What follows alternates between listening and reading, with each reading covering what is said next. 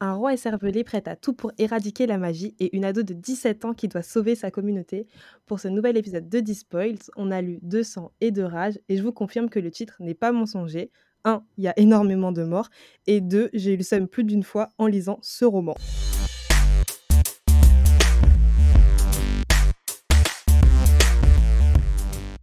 Pour débriefer de sang et de rage de Tommy Adeyemi ce soir, je suis accompagnée de Catherine, Hello, Hey. de Blandine Hello. et de Diane que le roman a mis en échec et mat. Coucou.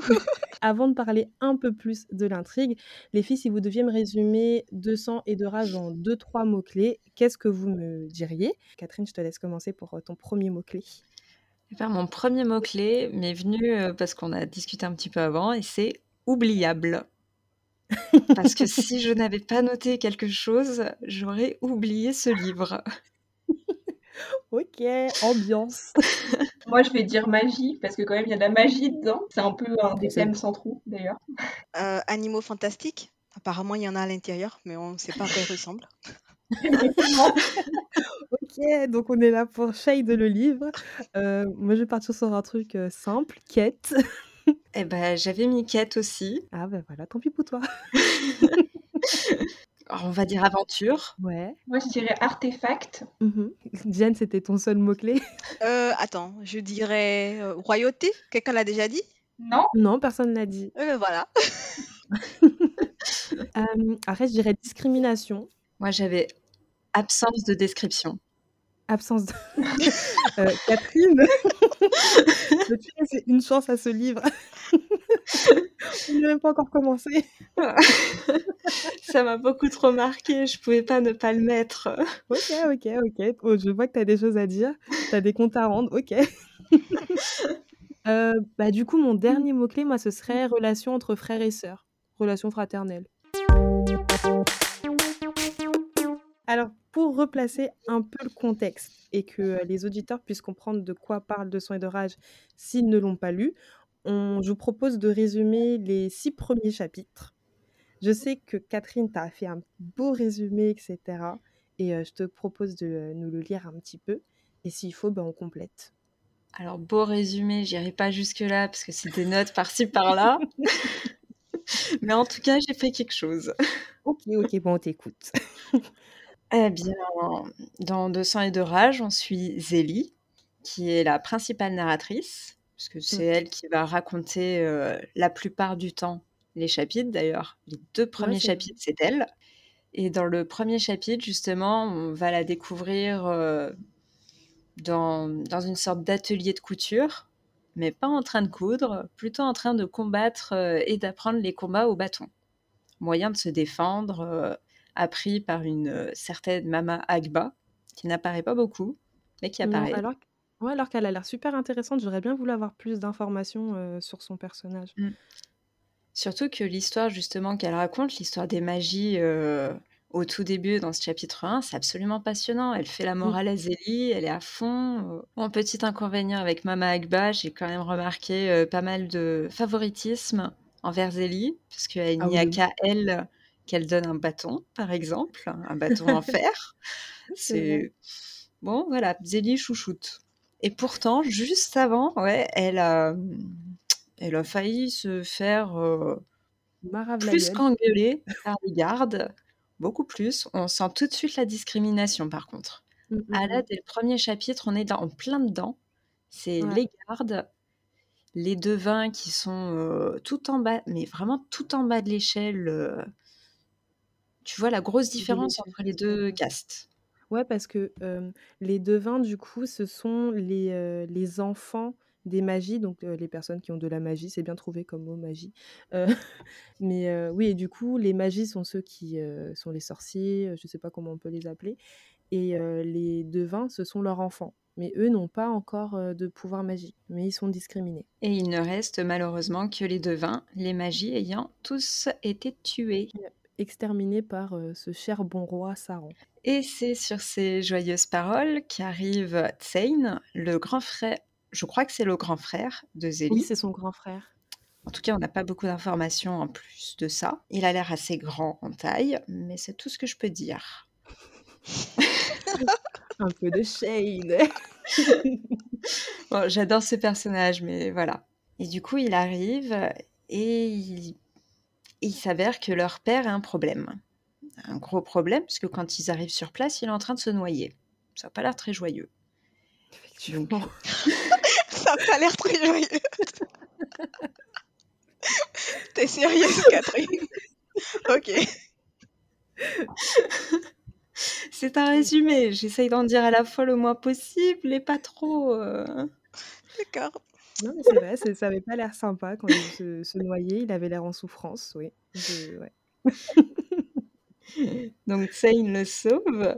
Et il s'avère qu'en fait, si leur père se noyait, c'est parce que les gardes sont passés juste avant pour dire euh, les taxes, l'argent, vous avez une devin chez vous, donc vous devez payer parce que vous êtes pauvre. Et du coup, comme vous êtes pauvre, vous devez payer les riches. Et oui, la logique. La joie de la discrimination. Aux joies, au bonheur. J'adore. Donc il avait essayé d'aller chercher de l'argent là où il pouvait en pêchant. Ça s'est un peu retourné contre lui. Mais Zélie a la réponse à tout. Zélie, elle sait qu'il y a un poisson qui vaut de l'or juste dans leur bassine à côté. Donc elle propose bah, d'aller en ville, dans la grosse, grosse euh, capitale juste à côté, Lagos, pour pouvoir vendre ce poisson au meilleur prix. Excuse-moi, mais comment elle sait que le poisson il vaut plus cher? Ouais, je- pourquoi tu Je sais pas. Ça, je sais pas. Mais c'est juste que qu'elle a dit qu'il était rare. cher. Et, et voilà. Ouais, c'est un poisson Je rare. pense que c'est un poisson rare. Ouais. En tout cas, dans le chapitre 4, justement, quand ils sont en ville, on apprend que le poisson n'est mangé que par le roi et sa famille, et il est interdit de le vendre. C'est pas pour autant qu'elle le vend pas. Après, on se demande pourquoi elle a des problèmes. C'est ça. Mais pourtant, les problèmes n'arrivent pas à cause d'elle. C'est là qu'arrive l'autre personnage, un autre personnage narrateur, Amari, qui est la fille du roi. Et on voit tout de suite la tension avec la maman. Parce que la reine, Amari, c'est pas du tout sa chouchoute. Et elle aimerait bien, la maman, que Amari ressemble un petit peu plus à une dame, à quelqu'un que s'habille bien, à quelqu'un qui cherche un mari, quelqu'un qui écoute ce qu'on lui dit. Qui Ce qui, ce qui est ouf, c'est que sa mère la préfère à une personne qui n'est même pas sa- son autre fille, en fait. Genre, c'est la seule fille de la famille et c'est même pas la préférée. C'est ça. c'est ça qui m'a tuée. Et par contre, le prince, lui, euh, il est mais sur euh, un tapis d'argent. C'est Tout est parfait autour de lui, tout est bien, c'est le chouchou. euh, il a tout ce qu'il veut, quoi. Mais alors elle. Elle, si on pouvait la cacher, oh, c'est ça. Ça m'a fait trop de la peine. Et d'ailleurs, euh, en essayant de trouver un petit peu de réconfort auprès de sa dame euh, de compagnie, sa servante, euh, Amari va découvrir qu'elle n'a plus de servante attitrée parce que son papa, ce cher roi, a dit Moi, je veux cette devin, j'ai besoin d'elle. Amari va donc euh, quitter la, la fête, puisqu'elle s'ennuie un petit peu sans sa meilleure amie. De toute façon, personne veut d'elle. C'est ça. La pauvre. Elle me fait de la peine, hein Vu comment vous la décrivez là. Mais c'est trop ça, en plus. Mais elle fait beaucoup de peine, en fait, Amari. Ouais. Elle est Elle très attachante, mais elle fait beaucoup de peine. Et du coup, en cherchant euh, bah, sa servante, elle se dit, comme c'est son père qui l'a euh, réquisitionnée, elle devrait bien la trouver dans la salle du trône. Ou en tout cas, elle devrait trouver son père pour essayer de récupérer sa servante.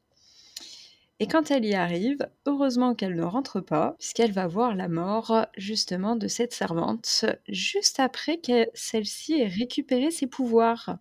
C'est plutôt étrange dans un monde sans magie. Wow. Du coup, la servante étant morte, Amari est bouleversée. Vraiment, euh, forcément, c'était sa meilleure amie, elle est touchée au plus profond. Et après avoir vu euh, sa meilleure amie mourir, elle va fuir autant que possible ce lieu. Sauf que elle va croiser, par le plus grand des hasards, le garde qui ramène l'artefact qui a rendu ses pouvoirs à sa meilleure amie, juste avant qu'elle se fasse tuer. C'est plutôt intrigant quand même. Alors elle va suivre le garde et quand il est parti, elle va rentrer dans la pièce où il a laissé l'artefact, le prendre, prendre en même temps le manteau de son père, parce que quitte à partir, autant être bien habillée. Et elle se casse. C'est là qu'elle va découvrir Zélie, qui vient juste de vendre son joli petit poisson. Elle a rapporté, elle a gagné beaucoup d'argent. C'est pas beaucoup de chance pour elle parce que du coup les gardes arrivent. Une princesse en fuite, ça fait du bruit et il ne lui reste plus qu'à s'enfuir. Et c'est là qu'Amari, bah, Zélie, elle a, elle a sûrement l'air plutôt euh, protectrice, ou en tout cas euh, plus attirante que quelqu'un d'autre. Parce qu'Amari va tout de suite arriver vers elle, dit Tu peux m'aider s'il te plaît? Attends. Attends, ok, ok, d'accord. Du coup, c'était la seule euh, qui pouvait l'aider. Et c'est une intuition qui l'a guidée vers. Non, bon. Mais je sais pas, elle avait une tête, Zélie, tu vois. Ça, c'est une bonne question. Je ne sais pas si c'est de l'intuition, mais en tout cas, comme par hasard, elle mmh. prend la personne qui a les cheveux blancs, signe typique des devins, signe typique qui fait que les gens sont discriminés. Mmh Donc en fait, elle va droit vers la personne qui va attirer les gardes pour lui dire Dis, moi je fuis les gardes. Comment on fait pour ne pas attirer les gardes? Catherine, t'es trop drôle, je t'assure. Ça a l'air con. ça n'a pas beaucoup de sens en fait, mais c'est comme ça. Heureusement, Zélie est plutôt gentille et assez badass, et elles vont réussir à fuir les gardes après un petit échauffouré avec euh, les gardes et le capitaine, capitaine qui n'est d'autre que Inan, dernier personnage narrateur du livre, qui est aussi le prince et le frère d'Amari. Alors, encore une fois, j'ai pas compris s'il était frère jumeau, grand frère ou petit frère. Non, c'est pas trop demandé. Ah oui, mais euh, ils prenaient quand même les bains ensemble. Euh, ils étaient ensemble tout le temps, quoi. Euh, oui, bon. clair, clair. J'ai pas dit que leur relation était super saine. J'ai dit que c'était son grand frère. Donc il y a des problèmes en fait de relation fraternelle. C'est quoi ces histoires, ça Ah oui, non mais l'un n'empêche pas l'autre. Donc du coup, Zélie, Amari et Tsein, qui ah. les attendaient à l'extérieur, réussissent à fuir les gardes après avoir euh, foutu un petit peu le feu à la ville, mais ça n'a pas l'air trop grave parce que c'est très vite oublié, on n'en parle plus après. De toute façon, c'est dans la ville, donc euh, qu'elle est brûlée ou pas, euh, j'ai envie de te dire, c'est plus leur problème. non, mais en vrai, Enfin, là, on va pas plus résumer parce que je pense que sinon on va commencer à spoiler et en vrai, on a vraiment le on a vraiment le gros de l'histoire. Après bah, là, en tout cas, on arrive au chapitre 6, donc on avait dit qu'on s'arrêtait là niveau résumé. Si on continue après ça, en fait, ils vont juste essayer de fuir les gardes, fuir Inan, du coup le prince le prince et le frère de Amari et puis et puis c'est tout. Après, il faut le il faut lire le livre pour en savoir plus. Du coup, on a le point de vue de Inan, donc ça permet d'avoir aussi euh, bah, le point de vue de Zélie, qui est discriminée puisque elle est devin. Amari, qui découvre la discrimination, donc on a son point de vue aussi. Et Inan, qui lui est à fond, euh, bah, à fond du côté du roi, à fond côté euh, haha, je les aime pas ceux-là, ils ont les cheveux blancs. On va tous les tuer. c'est trop son point de vue en plus. Et après, il y a un point de vue qu'on n'a pas, c'est le point de vue de Zayn, du coup le frère, le grand frère de Zélie. De Ce que je trouve super dommage parce qu'on a quatre personnages dans l'histoire et on a le point de vue de trois personnages. Donc en fait, pourquoi on a créé un quatrième personnage? J'ai pas compris. Ça c'est le premier truc. J'étais en mode mais why? Enfin si. En plus Zen, je sais pas ce que vous en avez pensé, mais moi je trouve que c'est le personnage le plus intéressant c'est celui qui a des, des enfin, comment dire, des stratégies, des points de vue. Enfin, tu as envie de savoir ce qui se passe dans son cerveau pour comprendre sa stratégie de survie, en fait. Et finalement, on est là et on est en mode. Hum, peut-être qu'ils vont vous donner son avis, enfin, son point de vue dans le tome 2. Tu sais, où ils vont inverser et ils vont. Mais... Non, moi je pense vraiment qu'on considère que son personnage n'est pas important. Et pourtant, il est super important et il apporte des points de vue justement à des moments où bah, c'est super intéressant. Grave, il a des répliques pertinentes, mais j'ai l'impression que l'autrice elle est en mode Ah, Globalement, c'est un personnage assez réfléchi en plus. Bah oui, mais je pense que c'est pour ça qu'elle l'aime pas. ouais, sur toutes ses décisions et cetera, il réfléchit toujours à ce qu'il va faire et pourquoi et il essaye aussi de critiquer aussi, heu, les comportements de sa sœur notamment et Ouais heu, et et il a souvent raison. personnage principal. Oui, il a toujours raison même, la plupart Oui. du temps, heu. Il Oui, y a qu'une seule fois, mais je pourrais pas spoiler, mais il y a qu'une seule fois, je me suis dit: «Oh, il abuse». Il a eu une petite embrouille entre sa sœur et lui et je me suis dit: «Bon, là, il va trop loin. Là, il y a des limites quand même à ne pas dépasser». Oui. Mais à part ça, en soi, il avait toujours raison, en fait et on n'a pas son point de vue. J'étais en mode: «Mais pourquoi?» Ouais, ça aurait été super intéressant pourtant. Est-ce que quelqu'un, je lira le tome 2 pour découvrir si on a son point de vue dans le tome 2? Je Eh ne me bien, j'ai le tome 2 chez moi, je ne l'ai pas lu, mais j'ai feuilleté un petit peu parce que ça m'intriguait aussi et je n'ai pas croisé son point de vue. Ah, voilà. dommage. Pas une seule fois. Ouais, donc ça confirme ma théorie qui dit que l'autrice considère qu'il est pas important. Oui. Mmh. Ouais. Ouais, enfin, je pense qu'il est trop terre à terre. Elle s'est dit: «Non, il est trop mature ce gars, heu, c'est un young adulte, heu, on veut des personnes à considérer donc heu, non, pas toi, au revoir». Le pauvre. Ouais, je pense que c'est trop ça. Discriminer dans un livre contre la discrimination, c'est dur. Il y a Diane qui ne parle pas beaucoup depuis tout à l'heure, mais Diane, elle ne parle pas beaucoup parce qu'elle n'a pas lu le livre. Elle était supposée le lire avec nous, ouais. mais madame n'a lu que quelques pages et l'a mis sur le côté. Honnêtement, j'ai lu, je pense, une dizaine de pages et après, j'ai eu la flemme de continuer. Et après, j'ai plus, enfin, j'ai plus le temps de remettre le nez dedans. En plus, avec tous les avis bizarres que j'avais eus par rapport euh, à ce bouquin-là, je me disais, Oh, je risque de perdre mon temps et tout, je sais pas. Enfin bref, c'est un Du coup, peu... histoire de pas le perdre, t'as dit: «Je le lis pas». voilà. Mais je sais Tu pas, en l'as fait, j'essaie de voir ouais. si vos avis vont peut-être me donner envie de le lire là. Enfin, on va, on verra bien. Maybe, maybe. Du coup, tu nous tu nous as préparé quelques questions. Oui, j'ai quelques questions Ah. concernant quelques passages, enfin pas les passages en soi-même, hein, mais l'impression que j'ai globalement du livre. J'aimerais bien la confronter avec vous pour voir si euh, je me suis trompée ou pas du tout. Enfin, on verra bien. B bah, vas-y, on t'écoute, hein. Ah, on y va là?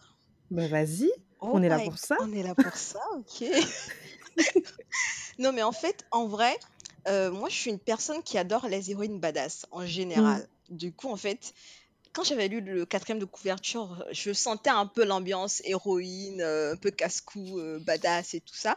Et je me demandais en vrai, est-ce que c'est une vraie badass ou c'est genre une qui se prend pour une badass mais qui ne l'est pas vraiment? Eh ben, moi, je trouve que déjà, dans le chapitre 5, il y a une citation qui fait que euh, je place Zélie dans le côté badass euh, héroïne.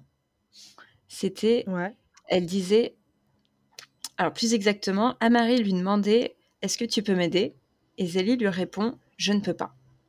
Et dans sa tête, il se passe un autre truc. C'est Mais tout en disant ces mots, je me prépare à combattre les salauds. Même si je ne peux pas l'aider, je dois le faire. Ok, ça c'est un peu une attitude badass. C'est plutôt, ouais, plutôt badass. ouais, c'est assez badass. Mais je trouve que ça résume bien, enfin, ce, ce- cette partie résume bien euh, son caractère, en fait. Où il y a plein, il y a beaucoup de choses qu'elle n'a pas envie de faire, mais elle se sent obligée de le faire, euh, que ce soit par loyauté pour sa famille ou par euh, loyauté envers sa, communauté, envers les magies, les, devins, etc. Elle a toujours envie, en fait, de faire, euh, d'agir correctement et de faire en sorte en fait que, que sa communauté, sa famille soient en sécurité et qu'on arrête de les discriminer. Donc du coup, elle va prendre des, des, des choix, va, prendre des décisions en fonction de ça. Donc par rapport à ça, moi je trouve que ça la rend badass ou en tout cas ça lui donne un peu de, de courage. Je sais pas si tu vois ce que je veux dire. Ok. Par contre, euh, je trouve qu'elle est également énormément têtue. Par exemple, c'est vrai qu'elle a des convictions, elle se bat pour ses convictions, mais il y a la scène tout au début où les gardes, euh, où les gardes arrivent pour récupérer les, les impôts, etc. Et en fait, elle sait que les gardes, enfin, ils sont clairement supérieurs à elle, que ce soit le statut hiérarchique ou que ce soit même euh, bah, pas de la force. Clairement, il- on les décrit comme ayant un gabarit assez imposant. Et elle, elle est là avec son petit corps, tu vois, et elle va commencer à, à leur répondre, elle va vouloir euh, parler fort devant eux, alors que en fait, s'ils veulent, ils te mettent un coup, tu meurs. Pourquoi tu parles? Tu vois? Elle compte sur quoi en fait pour avoir ce culot-là ou cette audace-là en fait? bah, En fait, c'est du courage ou de la témérité, je sais pas trop. Parce que le courage, c'est quand tu sais un peu mesurer genre, euh, le, le risque et ce que tu as gagné à côté. Alors que Enfin, là, clairement, elle avait tout à perdre. La preuve, ils sont partis aller noyer son père, tu vois. Donc, euh, je suis pas sûre que ce soit vraiment du C'est pas drôle, on rigole à des trucs dramatiques quand même. on n'est pas sérieux. C'est vrai que ah des fois, elle se croit un petit peu tout permis et tu te dis, mais euh, meuf, t'as as quand même grandi comme quelqu'un de ultra discriminé. Comment ça se fait que d'un coup, mais vraiment d'un coup, c'est euh, tu te crois tout permis comme ça? Je mmh, mmh, comprends mmh. pas trop d'où ça vient. Mais ça la rend un peu agaçante quand même. Enfin, Des fois, elle fait des choses un peu irréfléchies et franchement, tu te dis non, mais ça, ça aidera personne en fait, déjà.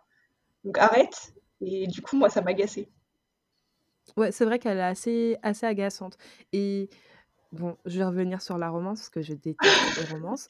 Et je trouve que, encore une fois, ça c'est comme dans L'année de grâce, c'est que on, nous on nous présente un personnage que je trouve bah, du coup assez badass, comme on dit depuis tout à l'heure, qui est un peu têtu, qui est super chiante et tout, mais voilà, qui a son caractère et qui a des convictions vraiment tout au long du roman. Et quand la romance entre en jeu, tu vois, bah, j'ai l'impression que toutes ces convictions, elle les oublie.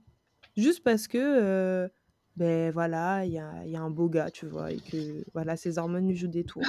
Alors mmh. que je sais pas, tu avais des convictions, tu es là, tu, tu, te bats pour ta communauté, tu te bats pour qu'il n'y ait plus de discrimination. Et il suffit qu'il y ait un beau gars qui passe devant toi pour que tu oublies tout. Et ça, c'est. Moi, c'est surtout sur ce point-là que je l'ai trouvé ultra chiante, parce que je me suis dit, mais ok, t'es une ado, mais bon, quand même, là, t'as un peu le poids du monde sur tes épaules, donc sois un petit peu plus mature. Ouais, tu es assez d'accord sur la romance. Euh, tu sais que j'ai parfois l'impression que les héroïnes, enfin, enfin, il y a beaucoup ce, il y a un certain stéréotype d'héroïnes en fait qui font, elles font ce qu'elles veulent, elles sont chiantes, agaçantes, et elles ont l'air de pouvoir se sortir de toutes les situations alors que elles n'ont clairement ni la force ni le pouvoir. Enfin, elles ne sont pas aussi puissantes que ça. Mais j'ai l'impression que vu que l'auteur il sait que c'est l'héroïne et qu'il va jamais la tuer, il se permet un peu n'importe quoi. J'ai l'impression dans les largesses que peut prendre l'héroïne, la badass en question, pour défendre ses mmh. amis, alors qu'elle n'a pas ce genre de pouvoir, tu vois, clairement. Je ne sais pas si vous avez ressenti ça euh, par rapport à, votre héroïne principale, vous. Euh, ben, là, pour le coup, quand même, c'est, elle a du pouvoir, elle a un pouvoir qu'elle essaie, enfin qu'elle essaie, qu'elle apprend à maîtriser. Donc, euh, tu vois également la construction du personnage du point de vue entre guillemets physique ou magique, je sais pas comment le dire. Donc tu vois, il y a quand même une évolution de ce côté-là, ce qui est bien. Mais après, je te rejoins quand même sur euh, ces héroïnes qu'on présente comme badass, mais qui n'ont pas les épaules, sur la littérature young adulte de manière générale. On essaie de nous faire croire tout et n'importe quoi. bah, du coup, l'avantage, c'est que Marie à côté, bah, elle n'est pas euh, badass à souhait. Au contraire, euh, elle va plus être à ne pas trop supporter l'émotion. Euh, ouais, vraiment, elle, est maîtrisée par ses émotions. Mmh. Elle est vite et elle peut perdre ses moyens totalement. Ouais, c'est vrai, c'est vrai. Du coup, il y a un certain équilibre entre les deux personnages féminins. Ok. Mais je pense que ah. j'aurais bien aimé le personnage de la princesse, en fait. Enfin, oui, la princesse. Comment elle s'appelle? Amari, Amari. Ouais, Mais elle est un peu gnangnan hein, quand même. Ah, elle un peu trop, ouais, parfois. Ouais, elle est un peu gnangnan. Mais tu sais, c'est le genre à qui t'as envie de foutre une claque, en fait, euh, tu sais, dans des situations désespérées. clairement. clairement, clairement, tu lui fous plus d'une baffe. On l'a réveillé un peu, tu sais. Dans les quatre persos principaux, c'est les personnages que, au final, j'ai moins accroché au final à Marie. Euh, ouais. un peu oublié. Bah, en fait, t'as des personnages avec des caractères assez forts et qui sont là pour une, euh, une raison tu sais, enfin, bon, Zayn, on l'aime tout simplement, mais euh, Inan et Zélie, tu sais un peu vers quoi ils se tournent. Et ils ont des caractères assez forts. Et à côté de ça, on a Amari qui est toujours perdu, qui est toujours en train de pleurer, qui est toujours en train de se plaindre, qui se cherche, etc. Et que j'aime mon frère, et que je veux faire honneur à mon père, et que je veux sauver ci, et que je veux sauver. Oh, mais, toi. Mais c'est étonnant en fait pour un personnage euh, qui n'a jamais été chouchouté et qui a été quand même euh, mis de côté dans sa famille, qui manque d'amour et tout ça. Est-ce que tu ne vas pas chercher cet amour-là d'une autre manière? Est-ce que tu n'essaies pas de compenser un certain manque? Enfin, je sais pas. Mmh, mmh, mmh. Bah, moi j'ai l'impression qu'elle a surtout été détruite par euh, ce manque d'amour de, de la part de sa famille. Mais à côté de ça, en fait, juste elle se cherche. Donc elle est juste perdue dans les bois, tel le petit chaperon rouge. Et, et puis c'est tout. et c'est ça pendant 500 pages, et elle essaie de se trouver.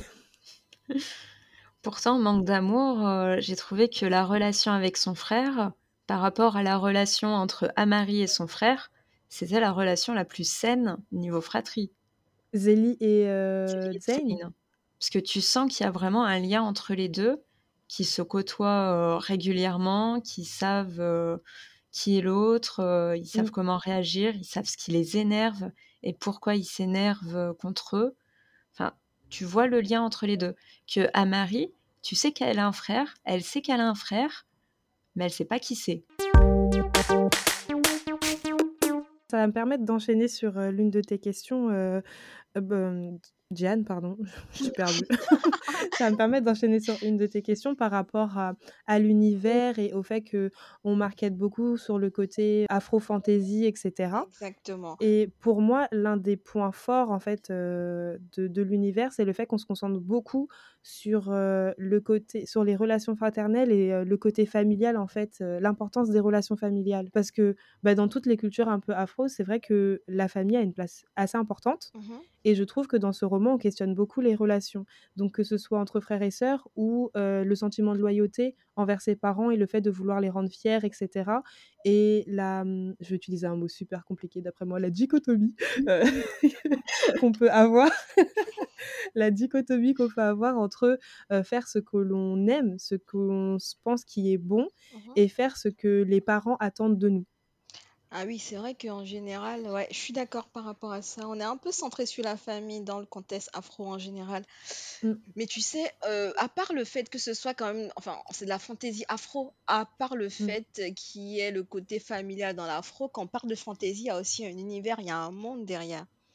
Du mmh. coup, moi, je me posais la question par rapport à l'immersion en soi. Est-ce qu'on avait l'impression, en fait, de enfin parce que apparemment ils ont quitté la ville où ils étaient et ils ont commencé à se balader pour aller faire une quête euh, quelconque. Enfin je sais pas c'est mmh quoi la quête hein.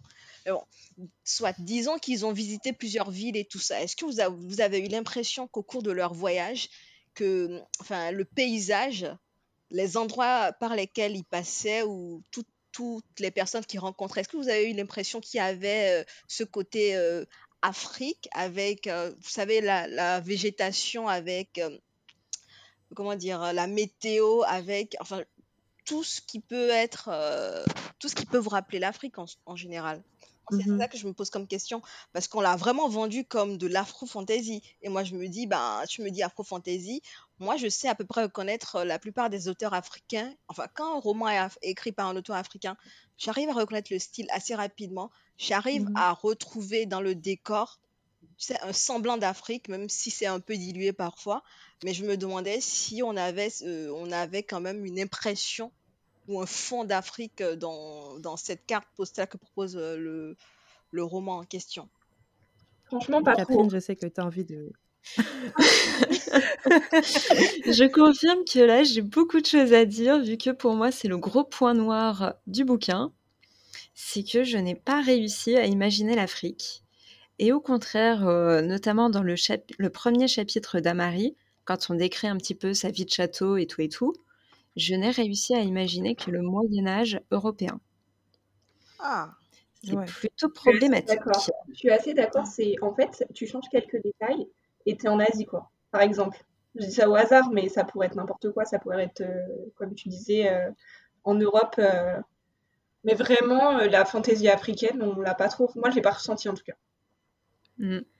Bah, du coup, moi, enfin, moi, c'est dans mes notes, justement, j'ai mis tout le contraire, en fait. J'ai mis que, effectivement, même si les descriptions n'étaient pas, euh, étaient pas tip top, ça c'est vrai, il y a très peu de descriptions dans le roman, je trouve que j'ai quand même été immergée dans, sur le continent parce qu'on parlait de la diversité en fait des paysages, que ce soit le désert, que ce soit comme une jungle, ce genre de choses. Tu vois, il y a des, moments où c'était très plat, des moments où vous étiez en montagne. Enfin, donc ouais, moi par contre, j'ai beaucoup été immergée. Et si on ajoute à ça le fait qu'on parle, qu'on parle de, de Lagos, donc la capitale du Nigeria, si je dis pas de bêtises, mmh qu'il y ait également Ouais, c'est ça, hein, c'est Lagos. Oui, oui, c'est Lagos.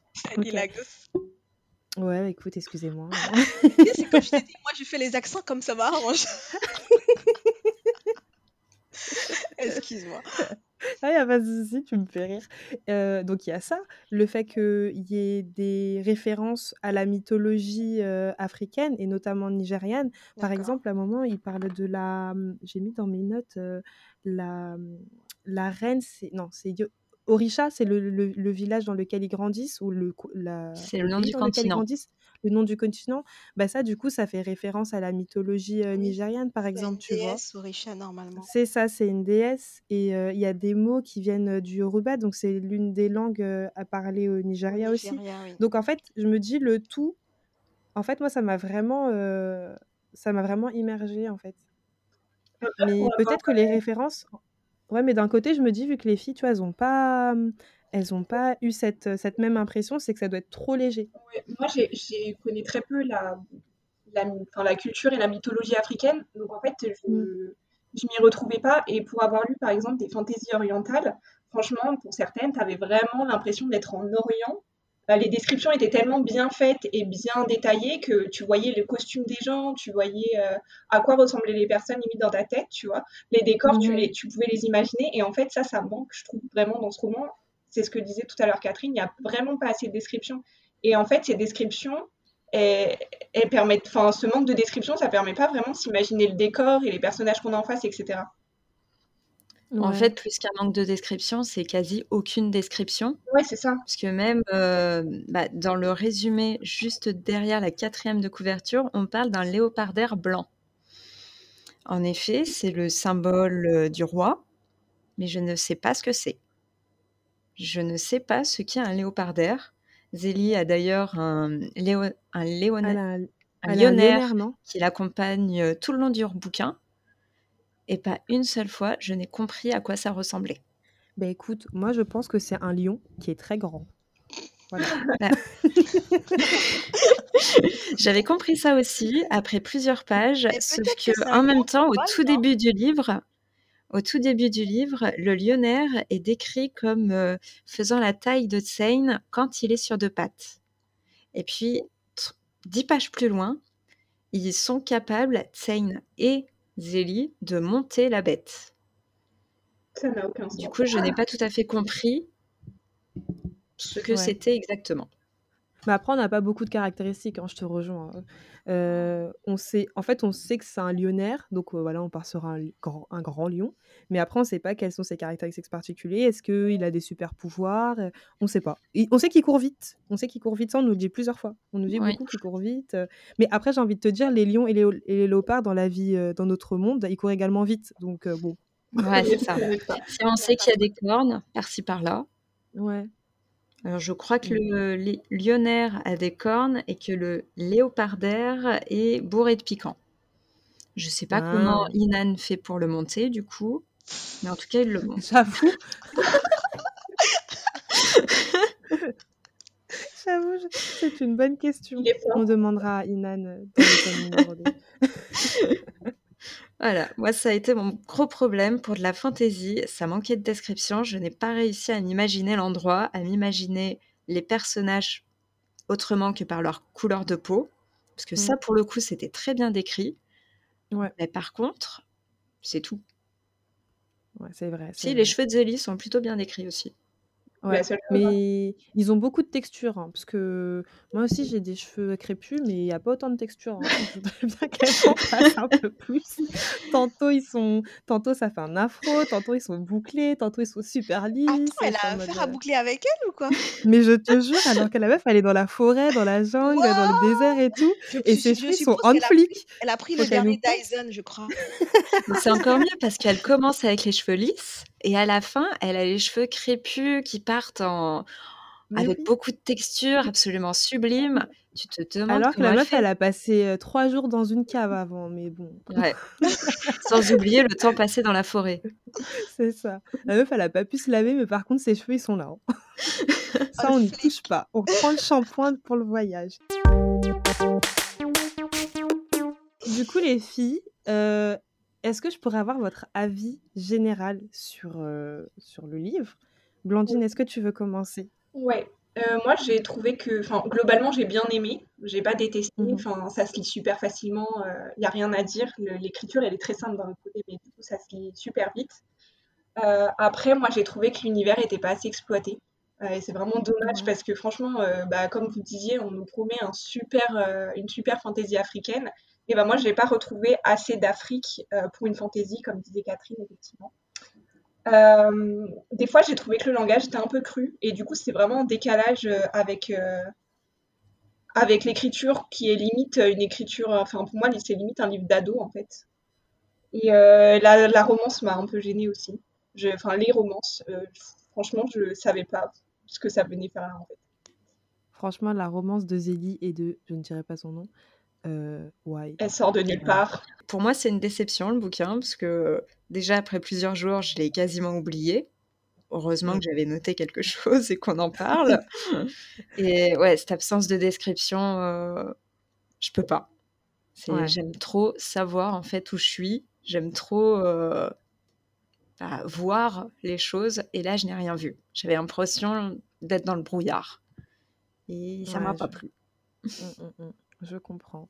Ben, du coup, je vais essayer de mettre un peu de, paillettes dans tout ça. Et Alors, de mon côté, moi, en fait, j'ai des réserves. Parce que euh, je pense que lorsqu'on n'a pas l'habitude de lire de la fantaisie, ben, du coup, comme moi, on peut, on peut apprécier l'intrigue. Parce que je sens que l'autrice, elle a travaillé son univers, même si elle se concentre pas trop dessus, donc c'est un peu perturbant. Euh, mais on est plus focus, du coup, sur l'action que sur la description. Et quand on n'a pas l'habitude de, lire de la fantaisie, ben, ça ne nous laisse pas le temps de nous ennuyer. Je sais pas si vous voyez ce que je veux dire. Ouais, ouais, mais après, globalement, moi, je me suis pas ennuyée hein, dans le livre. Ouais, voilà. même bah, en ayant l'habitude de lire de la fantaisie, je me suis pas ennuyée. Mhm. Après, la trame, elle reste assez classique. Pour... Oui, la trame est classique. C'est une quête, en fait. c'est une aventure. Ils, ils ont un objectif il faut l'accomplir. Exactement. Mais pour ça, de ce côté-là, pour moi, ça, c'est un gros plus. Tu vois, on n'a pas le temps de s'ennuyer. C'est Les pages se tournent, c'est long, mais bon, ça se lit quand même assez vite. Et après, j'ai également l'impression que généralement, quand on lit de la fantaisie, et eh ben, ce qu'on attend, c'est la description des, de l'environnement, la description des paysages, qui est vraiment un gros world building, ce qu'il n'y a pas dans De sang et d'orage. Donc je pense que si on a l'habitude de lire de la fantaisie, il faut pas lire De sang et d'orage. Exactement. Mais je te rejoins. Mais tu me rejoins ouais, voilà. Parce que si vous me dites qu'elle a quand même des caractères euh, qui ont une évolution pas mal, à part sur euh, la partie un peu romance et tout ça, et mmh. que le, le, enfin, le monde en lui-même, il a du potentiel, mais qui n'a pas été exploité, c'est vraiment dommage. Ouais, ouais, c'est dommage. Après, je sais pas si ça sera exploité dans le, dans le tome 2, mais... Non, mais, euh non, mais sérieux, cette histoire de saga où le tome 1, il s'est juste ah, introduit et n'importe quoi, non, mais il faudrait avoir un Il faut arrêter ça. Exactement. Il faut arrêter ça. Il faut... Mais, non, mais après, De son et de rage, il te donne de l'action dans le tome 1. Il y a de l'action. Ce qui... Ils font pas ça dans tous les livres. il y a de l'action. Et le livre se suffit à lui-même. Le livre est déjà pas mal. Oui, ça fait quand même deux bons points c'est bien. Et je vais en rajouter un troisième. Oh là là. oh là là là là. Ah, j'en ai trouvé, j'en ai trouvé. L'autre bon, le troisième bon point, c'est que quand même, ça m'a fait rire. Parce que dans 200 et de rage, c'est quand même le parfait exemple pour nous montrer qu'il ne faut pas laisser les ados sauver le monde. Il faut pas. Parce que dans ce roman, les ados prennent que des mauvaises décisions. Leurs décisions n'ont aucun sens. Ils réfléchissent pas avec leur cerveau, ils réfléchissent encore moins avec leur cœur. Enfin, vraiment, ni l'un ni l'autre. Les seules choses avec la... la seule chose avec laquelle ils réfléchissent, ce sont leurs hormones. Donc, clairement, leurs décisions ne peuvent qu'être mauvaises. Parce qu'ils ont qu'un seul truc en tête, c'est coucher les uns avec les autres. Maintenant, on va écouter l'avis des autres. Avant, on lisait l'avis des autres. Maintenant, on écoute l'avis des autres. Comme ça, tout le monde peut participer. C'est cool. Donc, on va écouter euh, plusieurs avis des avis positifs et des avis négatifs. Comme ça, Jeanne, bah, tu pourras te faire une idée. Ça marche. Merci. Salut, j'ai lu De sang et de rage il y a à peu près une dizaine de jours et c'est vraiment un premier tome que j'ai beaucoup apprécié et dans lequel je me suis très vite plongée puisqu'on y retrouve tout d'abord un univers qui est très riche avec de nombreux personnages. Il y a beaucoup de convictions pour ces personnages avec des problématiques abordées qui sont très fortes et même parfois d'actualité, enfin même très souvent. On parle beaucoup de l'acceptation de soi, mais également de l'autre, et beaucoup de diversité aussi. Et au fur et à mesure des chapitres de la lecture, on va suivre plusieurs points de vue de différents personnages, ce qui rend la lecture très dynamique, très rythmée et surtout très fluide. Et c'est pour ça que j'ai beaucoup aimé ce livre, puisqu'on est vraiment actif, on a l'impression d'être avec les personnages, et j'ai beaucoup aimé ce premier tome. Hello, c'est Laurie. J'ai lu De sang et de rage il y a déjà plus d'un an, donc j'ai eu le temps de pas mal digérer l'histoire. Et je tiens à préciser que quand je l'ai lu, c'était l'une de mes premières fantaisies, et même je dirais afro-fantasy que je lisais. De l'œil d'une newbie, d'une personne qui n'a pas l'habitude, j'ai été plutôt satisfaite de l'histoire, mais avec le temps, je me rends compte qu'il y avait pas mal de lacunes. À commencer avec un world building très faible où j'ai eu beaucoup de mal à m'imaginer les choses. Et puis aussi, il faut dire que Zélier était une personnage principale très chiante, très peu mature, à contrario de Amari qui pour moi était peut-être un peu trop mature concernant sa place de princesse, qui certes a eu des moments durs, mais reste une princesse après tout. Et dernier point que j'ai pas trop aimé, c'est qu'on n'entend pas assez la voix de Zayn, de mémoire en tout cas, j'avais l'impression que je voulais en savoir plus sur lui. Mais overall, je pense que c'est une très bonne histoire pour quelqu'un qui commence avec la fantaisie. Voilà. Coucou, donc mon avis sur Children of Blood and Bone de Adeyemi, donc de sang et de en français. Euh, j'ai beaucoup aimé ce livre. Je me rappelle l'avoir lu l'année dernière et que c'est ce livre qui m'a fait découvrir l'afrofuturisme. Euh, j'ai bien aimé que l'histoire tourne autour de la spiritualité nigérienne et yoruba. Euh, bien sûr, le personnage de Zélie m'a totalement conquise. Avec, elle c'est un personnage très passionné et courageuse. Euh, bien sûr, il y a des parties que j'ai pas aimées. Bon, c'est dû au fait que c'est un young adulte et qui sont amenés à faire beaucoup, euh, parfois beaucoup d'erreurs stupides. Et euh, qu'il y a aussi des situations dans lesquelles les personnages se mettent qui sont désastreuses et ça me donnait envie de crier en disant. mais sinon, en gros, j'avais beaucoup aimé l'histoire. le récit était bien ficelé, entraînant et on n'a pas du tout le temps de s'ennuyer en le lisant. Aussi, les événements se succèdent euh, sans qu'on se perde dans le fil de l'histoire. Donc, voilà, en gros, j'ai aimé, je le conseille encore aujourd'hui. Et je vous le conseille si vous m'écoutez aussi. De sang et de rage est le premier tome de la saga Legacy of Orisha que j'ai découvert grâce à une amie il y a un peu plus d'un an.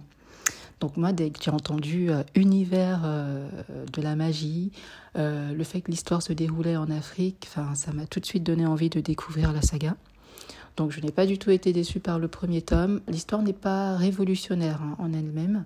Par contre, c'est très addictif. Enfin, la manière dont c'est raconté, les personnages qui sont super attachants. Enfin, vraiment, moi j'ai beaucoup aimé. Donc du coup, c'est un roman et une saga que je conseille à tout le monde.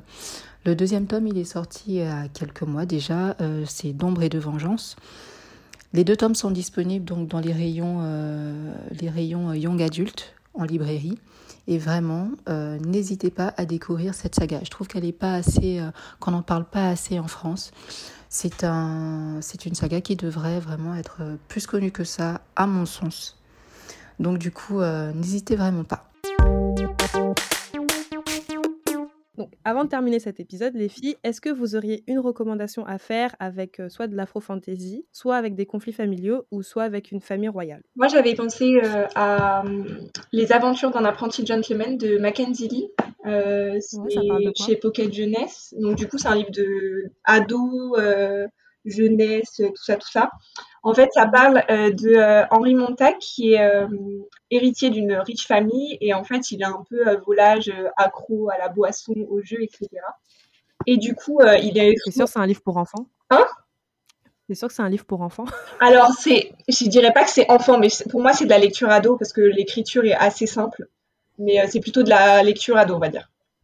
Ok. Euh, Parce que bon, un alcoolique pour les enfants. Exactement, ça ne fait pas trop. Il y a marqué à partir de 15 ans sur le livre, mais c'est euh, édité chez Pocket Jeunesse. Ok. donner une idée. Euh, donc en gros, son père va l'envoyer, suite à leurs différents conflits, va l'envoyer en voyage en Europe. Il va faire un tour et il va partir avec son meilleur ami Percy. bah, du coup, et il va leur arriver plein d'aventures. Et en fait, moi, ce que j'ai beaucoup aimé dans ce roman, c'est que ça parle de sujets comme le racisme au XVIIIe siècle, l'homosexualité aussi à cette époque. Et il y a tout un petit, à la fin, il y a tout un petit, je sais pas, un petit dossier, on va dire ça comme ça, qui résume un petit peu ces sujets et pourquoi l'autrice les a choisis, comment elle les traite et comment vraiment ça se passait à l'époque. Et franchement, c'était un livre super intéressant, ça se lit tout seul et je vous le conseille. Voilà.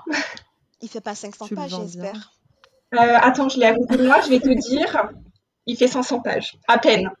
Mais pareil, c'est écrit très gros. 498. en gros, ça doit être à peu près ça. Mais ça se lit tout seul, 500 pages. 492 pages. Voilà. Non, mais je vous avoue que je suis plus familière des romans de 300 pages parce que je me dis qu'en 300 pages, euh, si t'es bon, tu peux résumer quand même l'histoire en 300 pages et ça passe. Tu vois. Il faut lire euh, Moitié tuba sorcière. Ouais, j'avoue. 280. Ah non, mais j'ai kiffé. Elle était vraiment. Comme on dit? Voilà. Bon, je vais faire ma vraie roco par contre. c'était pas. je le recommande tout le temps, euh, moitié tuba sorcière, mais euh, c'était pas ça ma roco euh, pour aujourd'hui. Catherine, t'as toujours pas de roco du coup? Alors si, j'en ai trouvé une du coup en me basant sur Royauté, parce qu'à la base je voulais trouver plutôt dans l'afrofiction, mais je n'avais rien niveau fantasy vraiment à conseiller. Mmh Heureusement, tu m'as rappelé le mot royauté, et là, j'ai ah. pensé à Reine de cendre d'Erika Johansen.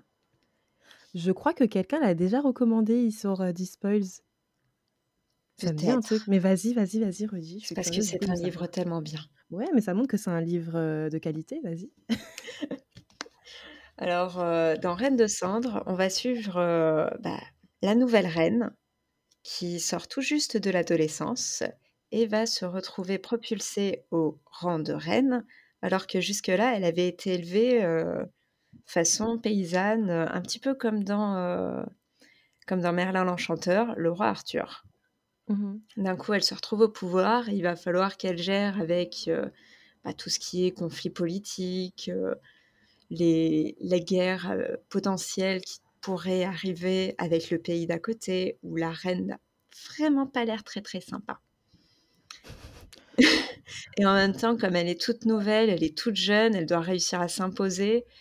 C'est c'est assez impressionnant de la voir évoluer, parce qu'en trois livres, pour moi j'ai lu que les deux premiers, mais tu la vois vraiment changer, grandir et s'affirmer. c'est vraiment l'évolution d'un personnage. Ouais. La trilogie du Tierling, non? C'est ça. Il paraît qu'ils sont très très bien. Je les ai pas lus, mais je confirme qu'ils sont très très bien. il me reste juste le troisième à lire et il m'attend dans ma pile à lire. Mmh Moi, je veux que tu lises le troisième et après, si c'est pas une déception, je lirai. Moi aussi, il faut que tu lises tout et que je me dise si c'est bon ou pas. Mais par contre, euh, Diane, il va falloir t'habituer au roman de 500 pages. Ah, parce que là, j'ai le tome 1 dans les mains. C'est la version poche et il fait 580 19 pages. Donc ça fait à peu mmh. près 9h30. à peu près. Mais figure-toi que pour un roman de fantasy, c'est la base. Ouais. Mais tu sais, c'est un petit peu un minimum. J'ai l'impression que c'est pour ça qu'on lit pas de fantasy. Exactement, je crois aussi. Je sais pourquoi je lis pas de fantasy, c'est à cause de ça. Parce qu'ils sont, en fait, c'est de gros pavés à chaque fois, donc euh, Et en plus, c'est des sagas. c'est trop. Pas euh, City de Sarah ouais. Il fait 950 euh, pages, je crois, en français. Non, mais Donc c'est un jamais lu du Brandon Sanderson. Ouais, pareil. notamment Fils des brumes, qui est le meilleur livre de tous les temps. La meilleure saga où tous les livres, quasi en français, font, frôlent les 1000 pages. Ah. Oh non, c'est trop. Non, mais la trilogie est magnifique. Non, mais je vais... il n'y a pas un film. Je regarde non, non, non. non, non, il va falloir euh, lire les livres. Ça, ça passerait trop le film, effectivement. Grave. Bon, allez les filles, parce que là, euh, on s'écarte un peu. Ouais, j'avoue. Je vous donne Marocco. Alors du coup, moi, Marocco, euh, c'est de l'afro-fantasy. C'est Les filles de la chance de Charlotte Nicole Davis. Donc dans Les filles de la chance, on suit cinq filles qui ont été vendues par leur famille à des maisons de bienvenue. Donc on reste sur des thèmes très joyeux. Et pour faire court, dans les maisons de bienvenue, les plus jeunes sont des femmes à tout faire et euh, les plus de 16 ans sont des prostituées. Je pense que bon, vous l'aurez un petit peu compris, mais bon, je vais quand même le dire, hein, on sait jamais. Mais les filles n'ont aucun droit et elles sont pas du tout respectées par les personnes qui tiennent les lieux. Donc, quand l'une d'entre elles va tuer par accident un client, ça va être un peu beaucoup la cata. Et le groupe de filles va décider de fuir pour tenter d'échapper à une mort certaine. Et voilà, j'en dis pas plus parce que je ne veux pas spoiler. Voilà, voilà, c'est les filles de la chance. En tout cas, ça donne envie. Oui, si vous voulez voir des filles fuir la misère, mais des filles qui s'entraident, etc., c'est vraiment le bon livre. D'accord. Et en plus, la couverture est sublime. Et la couverture est sublime. La couverture est sublime. Mais c'est bien ces histoires où les meufs, tu sais, t'as un esprit de, de meuf. De solidarité. Exactement, sororité pour une fois. Parce que moi, j'adore les, les bromances. Je sais pas si vous connaissez ce terme. Mmh oui. J'adore parce que je trouve que c'est trop cute, c'est trop waouh. Mais, oui, et ça fait trop du bien. Et c'est la première fois que je tombe sur un livre où les filles se tirent pas dans les pattes et qu'elles s'entraident, etc. Généralement, mais plus en avant la jalousie et, et l'égoïsme et tout. Et là, bah, en fait, c'est des filles qui apprennent à se connaître, qui apprennent à s'entraider, qui apprennent à avoir confiance en elles. Et même si le sujet est super dur, parce qu'on parle quand même bah, de, prostitution, etc., surtout sur des, enfants, bah, c'est pas joyeux quand même comme background, mmh mais ça apporte quand même une certaine lueur d'espoir, comme quoi on n'est pas obligé de rester dans un certain carcan et surtout tout le temps se tirer dans les pattes. Donc, ça m'a fait du bien, mine de rien. Mmh. Ça doit faire du bien, ça. Ça donne envie. Ouais, bah ouais. effectivement. Les filles de la chance, je vous ai dit. Ouais, on a. Donc, ben voilà. Les filles, on a terminé notre épisode sur 200 et Mais de j'ai une reco, t'as oublié. Ah, t'as une reco, bah, attends, t'as même pas lu le livre. j'ai pas lu le livre, mais j'ai une reco. Vas-y, vas-y, vas-y. Mais sérieux, quand on parle de royauté africaine et tout ça, j'ai un livre, je trouve juste magnifique, en fait. Du coup, il fallait que j'en parle. Euh, c'est La mort du roi de Sangor de Laurent Godet. Je sais pas si vous connaissez. Non. Non. du tout. Du coup, Laurent Godet, moi j'aime bien ce qu'il écrit. Euh, j'adore, euh, j'adore tous ses romans la plupart du temps. Et La mort du roi de Sangor, justement, ça se passe en Afrique ancestrale. Tu sais, on est dans une région où tu as, encore le système de royauté qui existe. Tu as un roi qui doit marier sa, sa fille chérie. Et le jour, en fait, la veille du mariage, enfin, le fiancé est censé donner la dot, mais il y a un autre prétendant qui vient pour dire qu'il veut épouser la même fille. Et que si on lui donne pas cette fille-là en mariage, ce sera la guerre. Du coup... Ouais, mais. Ah, sérieux? Je savais pas que je racontais aussi bien. Non, mais oh, elle a fait du bruitage Non, mais tout ça pour dire que finalement, tu sais, c'est un royaume qui était en paix, ils étaient, vivaient des jours heureux, et à cause de ça, en fait, il y a une guerre qui les attend, euh, et le roi doit choisir, en fait, de céder, de donner sa fille à ce nouveau prétendant-là, et il s'attirait, en fait, la, guerre avec euh, la famille du fiancé, qui est aussi euh, une royauté puissante, où euh, refuser le nouveau prétendant. Et créer aussi une guerre avec euh, son royaume à lui. Donc c'est un peu, en fait, il n'a pas vraiment le choix, le pauvre. Et finalement, il va finir par mourir parce qu'il pensait trop à ça. Euh, il est pris de surmenage, il meurt dans la nuit. non, mais Pourquoi Je m'attendais tellement pas à ça. non mais sérieux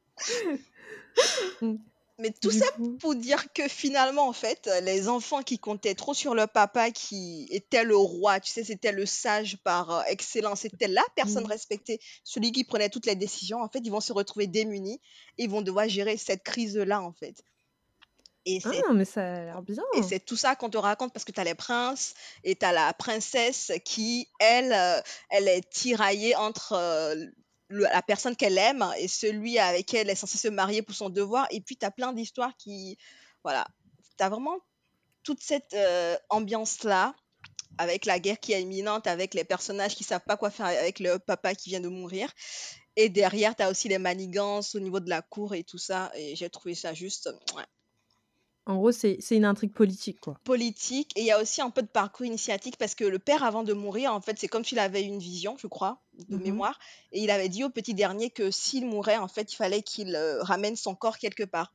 Donc, le petit dernier des princes, il va pas participer à cette lutte de pouvoir-là, pouvoir qui monte sur le trône. Lui, il va prendre la décision d'aller euh, euh, enterrer son papa là où il voulait que ce soit fait. Et lui va quitter le royaume. Et on va suivre aussi euh, comment il avance dans la vie parce que c'est un voyage qui va durer des années. Enfin, c'est, je trouve que c'est juste génial l'ambiance générale parce que tu as beaucoup de pans Enfin, tu as plusieurs mmh problématiques qui sont mises en avant et tu as plusieurs personnages qui prennent des décisions ou qui ont des parcours qui sont hyper enrichissants. Moi, j'ai, moi, j'ai kiffé. Et en plus, ça fait combien de pages? Attendez que je vous le dise, les filles. 204 pages. 204 pages, les filles. Ça, c'est pas beaucoup alors. C'est un one shot ou c'est un... un one shot C'est un one shot, je vous assure en fait. Ça se lit en même pas 3 heures. Pourtant, comme tu le racontes, on dirait qu'il y a tellement d'histoires à l'intérieur qu'on s'attend à ce que ça fasse beaucoup, beaucoup plus de pages en fait. Moi, je voyais que c'était pages. Mais non, c'est alors que ça que je vous dis que parfois, moi, je comprends pas pourquoi est-ce que des gens prennent 600 pages pour raconter des histoires comme ça. Parce que je suis habituée à ceux qui arrivent à synthétiser en 300 pages. Du coup, c'est à mmh, cause de ça que parfois je suis un peu perdue avec les gros romans de 500, 600 pages parce que je me dis, bon, est-ce qu'il n'y avait pas moyen en fait de. Voilà, de quelques passages. Ouais, de sauter Moi, je pense que oui, hein, la plupart du temps, oui. Ça dépend. Franchement, ça dépend des romans. Il y a certains romans de fantasy où vraiment ils font 600 pages, mais moi, j'en avais même pas une seule page, quoi. Ah oui. Ah Moi. Ouais, non, il faut qu'il me passe, je referai une relecture. J'enlèverai des pages. ouais, pas. Bon, les filles, est-ce que quelqu'un a une autre roco surprise? Non, je crois qu'on a non. fini. Ah, je crois que là, c'est bon. C'est bon, on a fait le tour. Diane a matché avec sa roco surprise en mode What? What? J'étais pas prête. c'est vrai que j'ai pas lu, mais bon, hein. j'ai quelques romans qui sont pas mal. C'est vrai, t'avais des romans en stock, t'avais des romans en stock. Bah, du coup, les filles, je vous remercie euh, bah, d'avoir participé à notre petit débrief sur 200 et de C'était sympa. C'était un plaisir aussi de participer. C'était un plaisir, ouais on a bien rigolé. On a bien rigolé. Honnêtement, euh, waouh. Et du coup, ben, à vous, amis auditeurs, si l'épisode vous a plu, partagez euh, l'épisode autour de vous. Laissez-nous des avis euh, plus que positifs. Et on se retrouve sur notre page Instagram despoils.podcast pour continuer la discussion autour de sang et de rage. Le mois prochain, on débriefera la neuvième maison de Leigh Bardugo. Je sais vraiment pas si ça se prononce comme ça. Et parce que bref, EI euh, et en anglais et en français, ça fait pas le même son. Euh, bref, ce que je disais, c'est que le mois prochain, on va débriefer la neuvième maison de Leigh Bardugo. Et si vous voulez participer à la lecture commune, on se retrouve sur le Discord Dispoys Club et je mettrai le lien en description. Sur ce, on se dit à la prochaine. Je vous envoie des cartes secrets. Tchuss Ciao Bye